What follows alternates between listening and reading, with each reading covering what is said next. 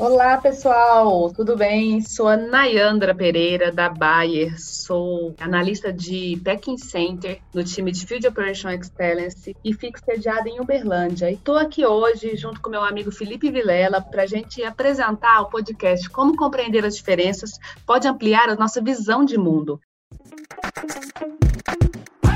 Você está ouvindo o podcast Inclusão e Diversidade da Bayer. É a nossa segunda temporada, o sexto episódio. E Felipe, vamos lá? Vamos lá, Nayandra. Um prazer falar contigo aqui nesse episódio. Meu nome é Felipe, eu sou engenheiro agrônomo, sou um homem de pele clara, altura média, cabelo curto e olhos castanhos. Atualmente eu sou líder da unidade de agricultura da Bayer, trabalho com produção de sementes de milho na cidade de Campo Verde, Mato Grosso. E também sou membro de um grupo de liderança da empresa que a gente discute estratégias para a inclusão de pessoas com deficiência é, no mercado de trabalho e com o tema de sermos além da cota. Top, Felipe, obrigada. Eu vou me apresentar também para cego ver, né? Eu sou uma mulher branca de cabelos ruivos, estatura mediana e sou um pouquinho acima do peso. Bom, vamos lá, pessoal. Uh, o nosso tema que nós trouxemos hoje é muito legal porque é uma coisa que está, como a gente pode dizer, criando muitos debates em todo o Brasil, que é a diversidade de opiniões, como que a gente precisa compreender as diferenças para começar a ampliar a nossa visão de mundo, né? Que a gente chamaria de open your mind, abrir a nossa cabeça e ver o que, que a gente pode fazer para entender um pouquinho mais a realidade do outro. E aí eu queria te fazer uma pergunta, Felipe. Como que você está vendo, como que é para você essa pluralidade de novas perspectivas? Como é que é para você compreender essa pluralidade de informações para ampliar a visão de mundo? O que, que você tem para dizer sobre isso? Bom, Leandro, é uma pergunta bem difícil, né? Eu acho que ao longo da vida a gente vivencia várias situações, né? Acho que eu quero destacar duas que eu vivenciei no meu, no meu trabalho, né? Situações relacionadas a essa dicotomia do certo, do errado, e também relacionadas ao tema de diversidade e inclusão. E veio de colegas e líderes da empresa, né? E foi difícil para mim saber lidar com algumas delas, né? Pois é, muitas vezes a gente não consegue perceber que a gente está numa situação dessa, e a gente tem dificuldade, às vezes, até de como sair dessa situação, né? Então, só para citar o exemplo, né? Uma vez um, um gestor me impressionou a orientar um, ou advertir né, uma pessoa do time é, para cuidar melhor do perfil dela de uma rede social, sobre tipo de vestimenta e fotos que essa uhum. pessoa publicava, que poderia ser ruim para a reputação da empresa, né? É, então, assim, é uma situação difícil, né? O que é certo, o que é errado, né? É, como sair de uma situação como essa? E uma outra situação que eu tive foi uma vez onde a gente estava num processo de seletivo e um dos finalistas era uma pessoa cadeirante e o gestor da vaga disse que não seria possível contratar essa pessoa para uma área produtiva. Então, puxa, de novo, né? O que é certo, o que é errado, até onde a gente vai e como sair dessa situação. Então, o que tem em comum para mim nessas duas situações, né? Talvez a falta de conhecimento ou vivência né, no tema, é, e a presença de algumas crenças enraizadas, né, que a gente fala de viés inconsciente. Eu acho que isso pode prejudicar, sim, né, as relações das empresas e até mesmo prejudicar principalmente as pessoas envolvidas nessas relações, né. Então, eu acho que é, a gente precisa ter bastante cuidado, né, como lidar com cada uma dessas situações. É, felizmente, nesse processo seletivo, a gente chegou a uma conclusão bem interessante depois, é, que quem deveria falar se a pessoa estava apta ou não para trabalhar numa área produtiva era a própria pessoa, né? Até destaco aqui, né, que a gente consultou uma líder de medicina da Bayer, né, a doutora Daniela Bortman, ela é cadeirante também, né? Até aproveito para mandar um abraço para ela. E ela falou assim: ó, a aptidão para esse trabalho, quem tem que falar é a pessoa, né? Então, porque a gente precisa estimular o diálogo, né? A pessoa pode ir lá no ambiente, se ela é a melhor pessoa para a vaga, então, que ela vá lá, conheça e ela fale se precisa de alguma adaptação, se a empresa está disposta a ajudar nesse processo. É, e aí sim a gente começa a estabelecer um diálogo, né? Então, é um pouquinho da, da minha visão sobre esse processo de dicotomia. E para você, o que, que você pode nos dizer sobre isso? Então, achei super legal você trazer essa questão da pessoa que tem que falar se ela pode ou não, porque é uma tecla que eu bato muito aqui, é, em todos os sentidos, tanto no sentido de é, um profissional PCD, que tem alguma limitação ali, que ele vai ter que dizer qual que é a, a necessidade de adaptação dele, né? Quanto no sentido até de maternidade, de paternidade, que a gente vê que as empresas estão aprendendo a adaptar com isso. Já aconteceu casos que eu já vi com colegas minhas de perderem vagas de trabalho porque a empresa julgou que elas não poderiam viajar sem perguntá-la se ela poderia viajar. Então, é, é, é, isso, é muito do que você falou, é perguntar à pessoa. E aí vem na, na dicotomia que você me trouxe, que a gente precisa perguntar mais para as pessoas, entender mais da vida das pessoas, a gente precisa calçar mais os sapatos das pessoas, e hoje isso está faltando muito no mundo. Hoje a nossa cabeça está fechada. Se eu tenho uma opinião e a sua é contrária à minha, você não é uma pessoa digna de estar no meu rol de amigos. Ponto. É assim que está acontecendo as coisas hoje, não é assim que funciona, porque é, a gente tem que criar opiniões, mas tem que saber que todas as pessoas têm uma bagagem, têm uma história, têm experiências, e a gente não, não pode julgar essas pessoas pela nossa bagagem, pela nossa história, pela nossa experiência. Isso é o que está faltando hoje. Não existe o bem e o mal, não existe o certo e o errado. Existe uma vida humana ali sobrevivendo e buscando um trabalho, buscando uma melhoria de vida, com um perfil talvez diferente do seu. Enquanto as pessoas não entenderem isso, o Brasil vai continuar com essa briga, essa guerra que está acontecendo de vários tipos de opiniões. E se todo mundo tivesse essa visão, temos perfis diferentes, temos jeitos de ser diferentes, isso merece ser respeitado, a gente não teria nem tanto grupo de afinidade. É isso que está faltando para mim, na minha visão no mundo, calçar o sapato do outro e respeitar aquela pessoa como um ser humano. A minha verdade não é absoluta. Todas as verdades são, né? Perfeito, Nayandra. Nayandra, aproveitar, foi muito profunda a tua reflexão e eu achei interessante. Queria te fazer uma outra pergunta. Como que o, o exercício ativo da empatia, da escutativa pode nos ajudar a criar um ambiente de trabalho mais produtivo e eficiente? Eu acho que todo mundo deveria é, conhecer um pouco sobre escutativa. Todo mundo deveria aprender um pouco sobre escutativa. Muito boa essa sua pergunta, porque é, as pessoas hoje vivem num mundo online em que você está conversando com uma pessoa e ela está no celular respondendo no WhatsApp e ela está olhando quem que marcou numa rede social e ela não está te olhando no olho, ela não está conversando. A escutativa traz isso. As pessoas precisam aprender a conversar, entender o que o outro está falando e absorver aquilo para a sua própria vida. Não é apenas, é, eu vou te falar isso, aceita e sai daqui. Não é assim que funciona. Está acontecendo muito isso. Então, a escutativa, eu vou até trazer aqui algumas técnicas para vocês. Evitar distrações. Se você tem que conversar no celular, pede licença para a pessoa, avisa a pessoa no celular, estou conversando aqui, daqui a pouco eu te respondo, mas dá atenção para o seu interlocutor ali naquele momento, que isso é importante, porque talvez o que ele vem te trazer é uma informação que você precisa muito né?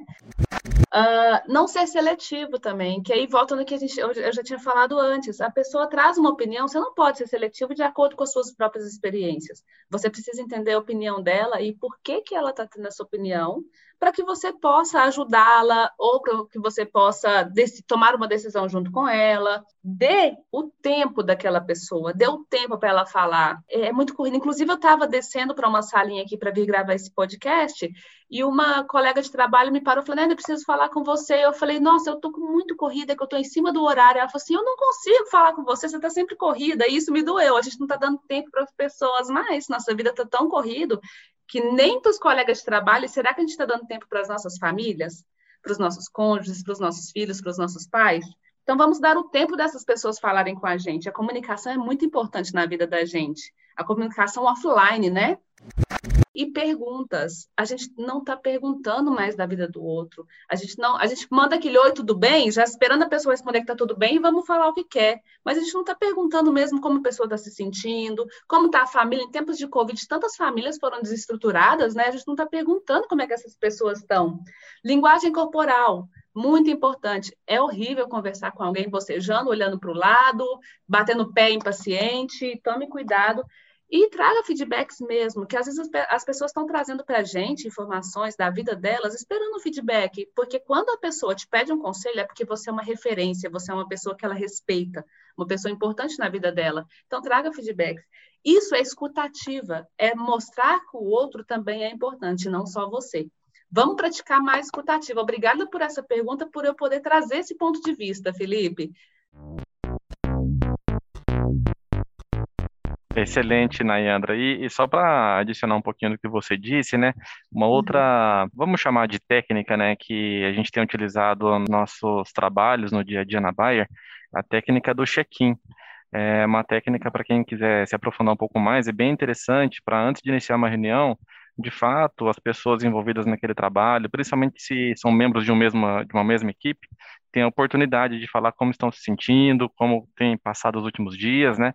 E que isso uhum. pode fazer toda a diferença é, para que as pessoas tenham uma melhor relação no dia a dia no trabalho, numa negociação ou num projeto, é, para que a gente consiga, né, ter uma empatia melhor uns pelos outros é, no nosso dia a dia. Eu acho que o que você falou também é muito legal, né? Eu acho que a gente não pode tomar decisão pelas outras pessoas, né? Então, esteja aberto, né, ao diálogo, a perguntar, porque isso pode fazer muita diferença na vida da outra pessoa, né? Super concordo uhum. com o que uhum. você trouxe aqui. E Felipe, eu vou te desafiar agora enquanto gestor, hein? Deixa eu te Vamos lá. É, o que, que acontece? As pessoas, a gente sabe que está criando né, essa barreira de, de opiniões, está tendo sempre uma opinião ou outra, nunca tem a, a conversa, o diálogo. O que, que, enquanto gestor, você acha que nos líderes, os nossos líderes podem fazer para estimular mais o diálogo, estimular mais essa plural, plural, eu não vou saber falar essa palavra, pluralidade de opiniões, né? E tornar grupos de trabalho mais é, sinérgicos, mais envolvidos. O que, que acha que a gente pode fazer? Eu acho que a multiplicidade de perspectivas e ter equipes diversas trazem muitos benefícios em diversos aspectos e com certeza a gente entrega mais resultados para a companhia e também mais sustentáveis para qualquer empresa. E um desses, e talvez seja um desses aspectos que muitos líderes têm medo, né, de se abrir. É, pois se a gente não souber construir objetivos comuns, propósitos comuns nessas equipes, a gente pode perder a eficiência, né, em debates que às vezes não agregam tanto valor. Então, talvez esse seja um dos grandes medos de alguns líderes, né, que não conseguem é, trabalhar com equipes tão diversas. É, e eu gosto de citar um exemplo, né, de um comitê de inclusão e diversidade que nós criamos aqui na nossa unidade em Campo Verde, no Mato Grosso, onde a gente tem uma equipe super diversa, com discussões muito ricas, né, sobre os nossos projetos. É, e mais como a gente tem metas e propósito comum, a diversidade ela só potencializa os nossos resultados a um nível né, que a singularidade jamais poderia alcançar. Então, acho que esse é um pouco da minha mensagem que eu deixo aqui sobre a importância né, da gente ter diferentes perspectivas no trabalho. E para você, o que, que você acha?